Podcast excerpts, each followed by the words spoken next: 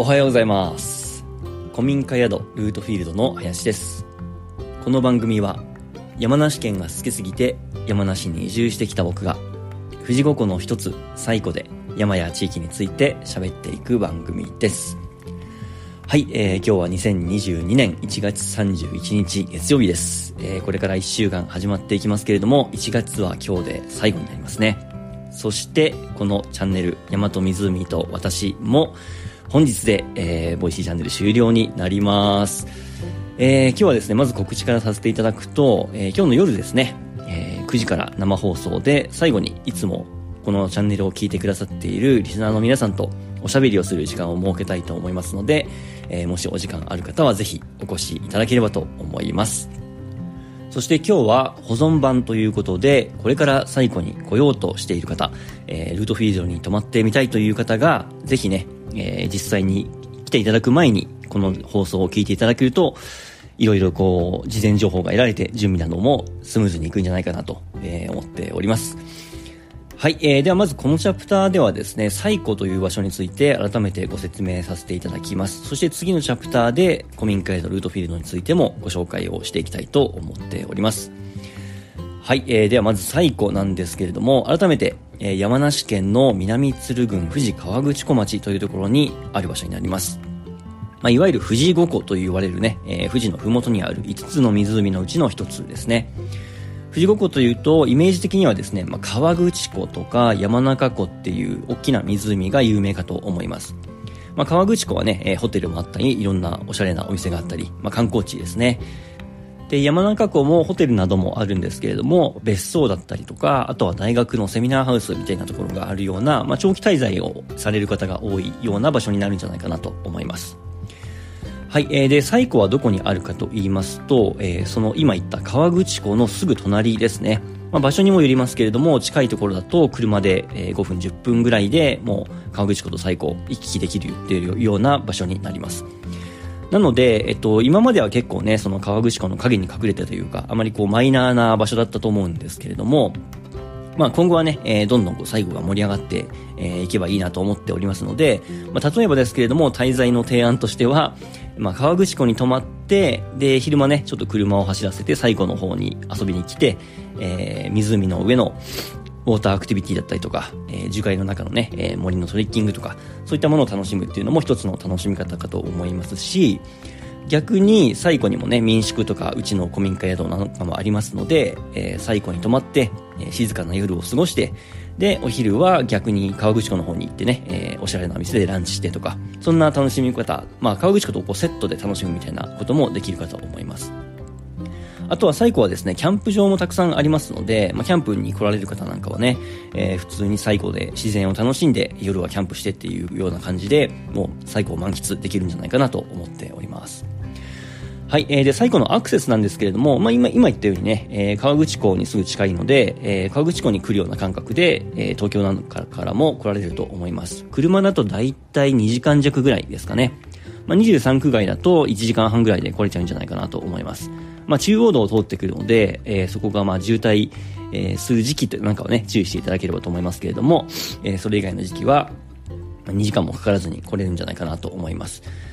えー、冬はですね、ちょっと、えー、最古周り、凍結、道路がね、凍結したりとか、まあ、雪が降ることなんかもありますので、えー、スタッドレスタイヤをね、履いてきていただいた方がいいんじゃないかなと思います。ちなみに地元の方々なんかは、まあそうですね、12月入るか入らないかぐらいから、えー、ゴールデンウィーク前後ぐらいまで、えー、こっちの人はね、えー、スタッドレスタイヤを履いてるようなので、まあ、そんな感じのイメージで来ていただけるといいんじゃないかなと思います。で、公共交通機関でも来れるんですけれども、えー、その場合はですね、えー、まあ、一番簡単で早い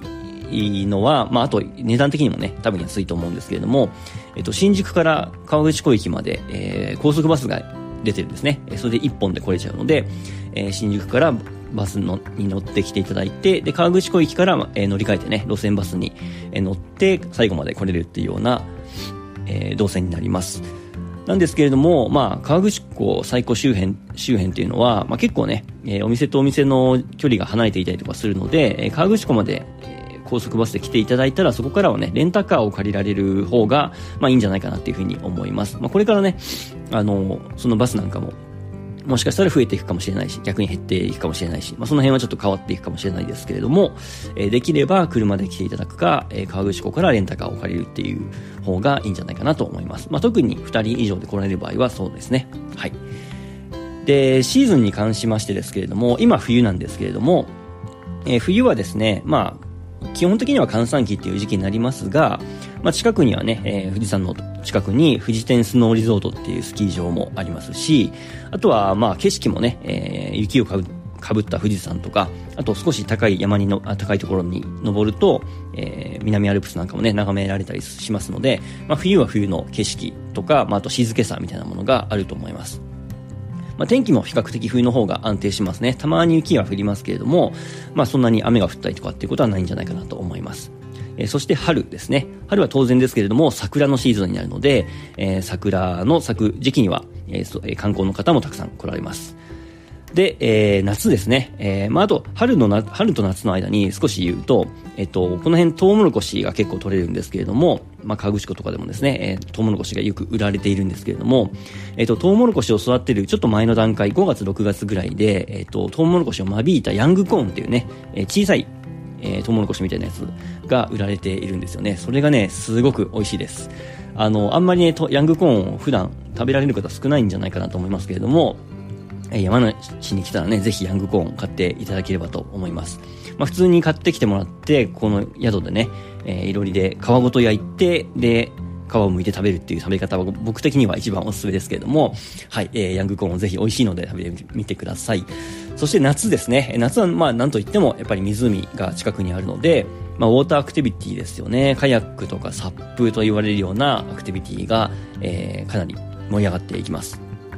まあ、あとね、富士山シーズンに、え富士山の登山シーズンにもなるので、えこの辺に泊まって、で、富士山登って、まあ、そのまま帰ってもいいし、もう一泊してっていう感じでもいいんじゃないかなと思います。まあ、富士山はね、見客な方だったら日帰りでも行きますし、えー、山小屋で一泊なんていうこともできますね。はい。そして、なんといっても山梨といえば果物ですよね。えー、桃とかブドウとかシャインマスカットみたいな、えー、ものが食べられる時期もこの夏になります。で、西湖とか、まあ、富士五湖に関してはですね、夏は比較的涼しいですね。えー、標高がだいたい900から1000メートルぐらいの場所が多いので、えー、夏でもね、エアコンなしで、えー、過ごせるような宿が多かったりします。はい、そんな感じで夏が一番おすすめというか、まあ、繁忙期になりますね。道路も混みますけれども。はい。えー、そして秋ですね。秋は当然ですけれども、紅葉シーズンになります。まあ、この辺は山が多いので、えー、たくさんのね、えー、紅葉で、紅葉を目的に来られる観光客の方もすごく多いです。そしてさっきもちょっと言いましたけれども、シャインマスカットっていうのはね、えー、結構他の桃とかブドウに比べて少し時期がずれて、えー、遅れてやってくるので、まあ、8月後半、中旬から後半にかけて、えー、スタートしだして、9月、10月ぐらいまでシャインマスカットは、えー、買えたり食べたり、食べられたりするんじゃないかなと思います。まあ、シーズンに関してはそんな感じですね。はい。あとはお店情報ですね。最後はですね、コンビニとかスーパーといったお店が一軒も今のところないです。なので、えっと、一番近くのコンビニだと、車で15分ぐらい行ったところにある、まあ、鳴沢村っていうところのね、コンビニが、えー、あります。えー、あとはスーパーに関しても、えー、大きなね、マックスバリューっていう、まあ、今のところですけれども、スーパーが、えー、あります。それが車で20分ぐらいのところですね。はい。で、そのいずれもですね、コンビニもスーパーも直通のバスっていうのは今のところないので、まあ、やはりここでも車があった方が便利にはなるかなと思います。はいえ、そんなところですね。えー、では次のチャプターでは古民家宿ルートフィールドのご説明もしていきたいと思います。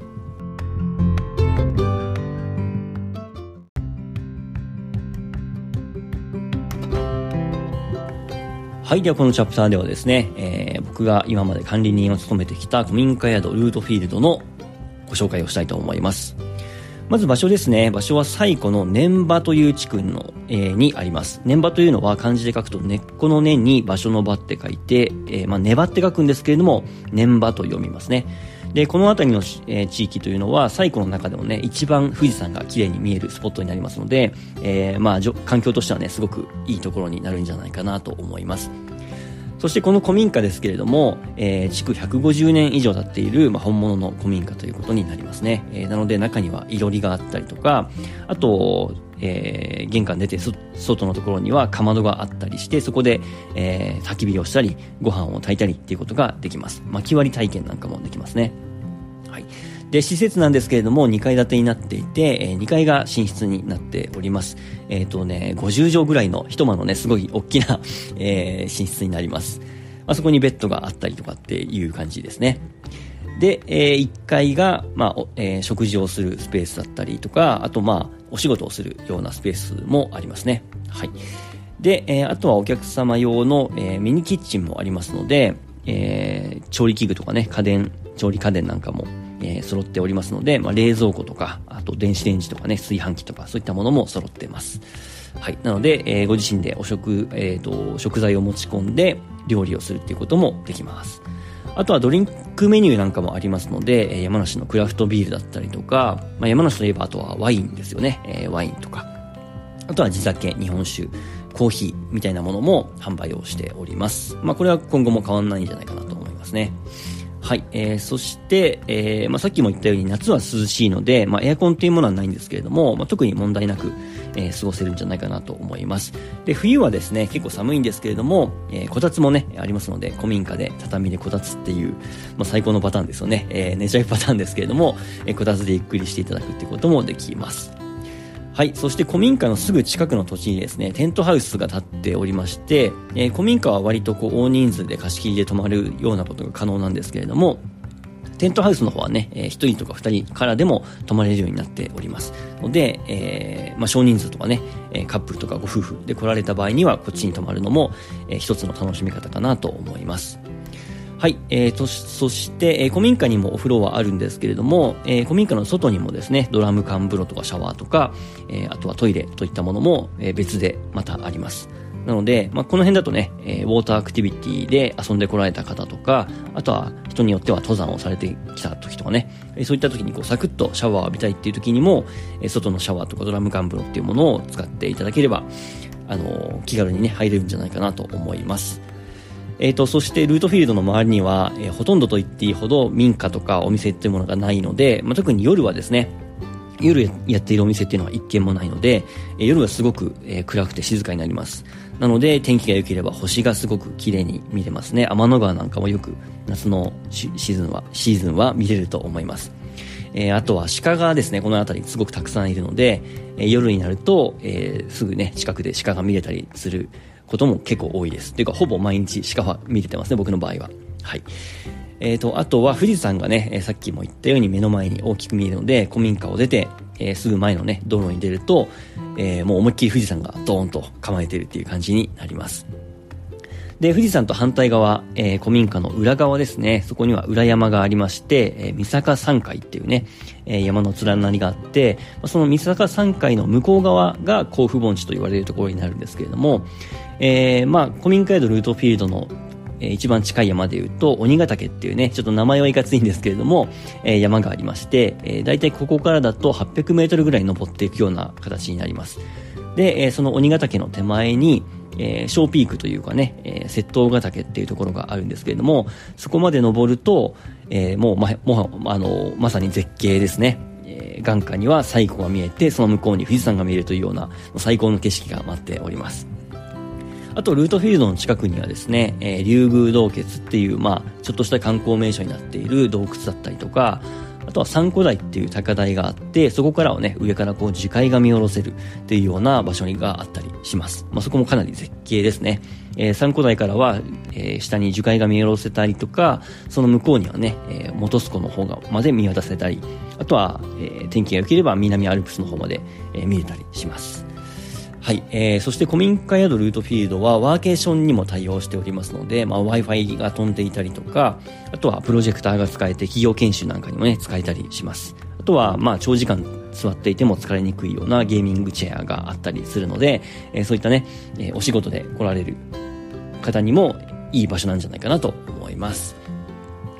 あとはですね、お食事ですね。今のところはいろりを使ったいろりの料理だったりとか、あとは冬は、えー、すき焼きなんかも提供しております。あと夏はバーベキューですね。えー、古民家の前でバーベキューをみんなで楽しむっていうことも可能になってます。まあ、食材に関してはその時期とかね、タイミングによっても変わりますけれども、基本的にお肉は、えー、甲州ワインビーフという、まあ、山梨のブランド牛を使っていますので、えー、すごく美味しい肉が食べれるんじゃないかなと思います。あとは、えっ、と、宿泊だけではなくてね、先ほど最後の説明の時でも言ったような、アクティビティですね、えー、最後であるサップだったりとか、樹海の中を歩くトレッキングツアーとか、そういったものも用意してますので、えー、そういったものがご希望の方はね、えー、ぜひ、最後の自然を楽しんでいただければと思います。まあ本当にね、繰り返しになりますけれども、周りにほとんどお店とか、えー、民家というものがないような、すごく静かな場所になりますので、えできればね、えー、1泊、2泊、3泊していただけると、ゆっくり滞在できるんじゃないかなと思いますし、まあ今はね、結構そのリモートで仕事をされる方もいらっしゃると思うので、まあ仕事を持ち込んでもいいと思いますので、えー、ちょっとね、長めに滞在していただく方が、まあ最後とか、この古民家宿の、えー、魅力を存分にこう味わっていただけるんじゃないかなと思います。あとはレンタサイクルですね。自転車の貸し出しなんかも無料で行っておりますので、えー、そのお仕事の合間とかね、アクティビティの合間に、えー、自転車でちょっと最高一周みたいなことをされるのも気持ちいいんじゃないかなと思います。だいたい最高一周道路がですね、ちょうど10キロぐらいなんですね。で、信号も1個もないような、えー、場所になりまして、で車の通りもね、えー、夏とか、まあ、紅葉の連休とか、そういった繁忙期を除けば、あほぼないような気持ちのいい場所になります。はい。えー、で、まあ、夜はね、えー、ちょっとこう、鹿とかね、イノシシみたいな動物なんかが道路を横切ったりもしますので、そこだけ注意していただければなと思います。まあ、これは車の方もそうですね。はい。あとは、まあ、そういったアクティビティとかね、古民家の、えー、体験とか、まあ、お食事の内容なんかについては、今後もしかしたらね、えー、変わっていく可能性もありますので、えー、随時ホームページの方をチェックしていただければと思います。SNS なんかもね、やっておりますので、えー、そのあたりもチェックしていただければと思います。はい、ということで、以上、古民家へのルートフィールドのご紹介でした。